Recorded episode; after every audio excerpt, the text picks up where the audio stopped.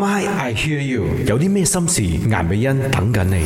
啊，My I share you 啊，嗯，因為收到你嘅诶 request 啦，收到你嘅資料啦，就講關於诶、呃你有啲家庭壓力係嘛？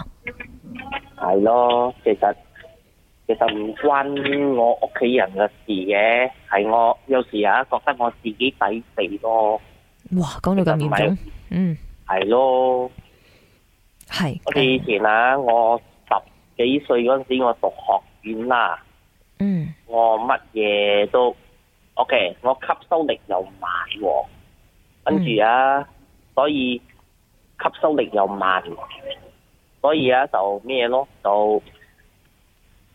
唔單止同學俾同學恰，跟住連教師同院長都恰我，OK，嗯搞到我呢，當堂喺班上發爛渣，邊個個邊個忍受到嘅係咪？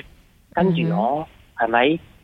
誒乜個死嗰、個校嗰、個校長咧，仲叫我老豆教告我一狀，佢佢喺老豆面前佢會狡辯嘅，佢搞到、搞到害到俾我父母誤會咗一世咯。嗯，诶、父母跟住我誤會你啲乜嘢啊？即係講做咩都做唔成咯。其實唔嗯關父母事，係我自己抵死咯，覺得好好 loser 嗰種咯。哦，咁啊唔好咁諗。OK，哦你介唔介意講下你而家做緊咩行業啊？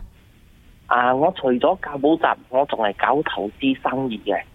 我以前係學堂教師，我嗯讀嗰個科程啊，讀唔成，因為我吸收力慢。我以前啊係學堂教師，而家嗯嗯係教補習。跟住呢，我老豆一個朋友介紹我搞投資，嗯即係 forex 投資啊。嗯我投資每個月固定嘅收入多咗呢，我就慢慢退休㗎啦。即係唔教書啦，你意思係？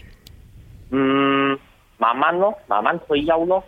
你生活上嘅嗯壓力係咪因為你嘅 commitment 好大啊？即係你開支開銷？都可以咁講啦。有時啊，OK，儲唔到呢，俾落冇支蓄落，又俾屋企人誤會咯。我嘅壓力係咁咯，屋企人誤會你啲咩啊？即係冇儲錢啊。哦，唔會你懶啊？會會？唔會啊？啊，有啊，都有啦。嗯，但係即係佢哋係用言語上嘅一種表達方式，即係話你聽啊，冇咁懶啦，冇做工、係啊或者冇大冇錯咁啊大使啦，所以就係西啊過龍啊。冇錯啊，嗯，係啊，冇錯啊。啊，其實咧屋企人都係關心你啫喎。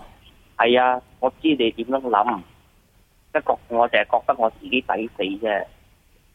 诶、呃唔係唔係唔係，即係佢哋關心你，咁啊唔代表你抵死。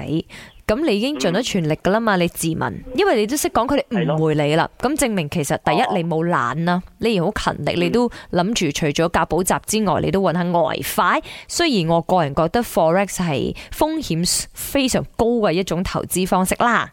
係啊， OK，咁但係呢個係你個人選擇。OK，咁我只能勸你就唔好瞓身去做嘅啫，即係你可能即係所謂哦嘅賺啲街外錢，呃揾啲額外嘅錢去投資就咁啦。呢啊，我唔知啦，但係我都係勸你睇緊啲啦，哦。小心遇到詐騙集團喎。系啊，所以啊，我研究清楚，我先正先正投資噶，試下水温啊，攞成副身家去投資真係好危險，啊吓、血本無歸啊！你真係成副身家冇啦，一小部分啫。 ？OK OK OK，嗯。咁啊 OK 啦， 因為我好驚大家即係即係有啲朋友可能會貪心啲，諗住賺快錢。係啊，嗯冇錯啊，嗯，咁你即系用少少部分嘅錢，咁就還 OK，大家嚟時蝕係啦晒都冇咁傷啦。係啦、 OK，咁诶、呃你仲有咩壓力呢？既然你都叫做揾到錢啦，嗯，暫時就冇未有啦。哦，因為你主要寫入嚟嘅問題就話你最近有壓力，所以想揾美人傾下偈咁樣，所以我就諗住同你傾下嗯偈，疏解下，哦，係啊，唔該晒啊。冇問題。All right， OK，唔嗯該多謝你，希唔望該你啊呢種有壓力嘅心情可以盡快冇啦，即係你唔好俾自己壓力先，因為咧就怪自己話係自己嘅問題，自己攞嚟衰，咁冇攞嚟衰㗎，咁每每個人都係往上爬，想諗住揾多啲嗯錢，但係就話唔可以一時急揾快錢，唔可以貪心係啊， ，OK？係啊，咁同埋我要好強調嘅就係你嘅屋企人，你嘅父母係其實佢哋唔係俾壓力你，佢哋只係關心你嘅啫，OK？我老豆已經前年已經釘咗咯，嗯，即係剩翻媽媽咪啦，咁你更加要珍惜係啦同媽咪之間嘅時光啦。咁其實呢，佢哋揞你呢都係為你好嘅啫。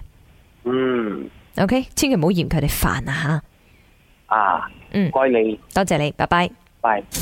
My I hear you，有啲咩心事？顏美欣等緊你。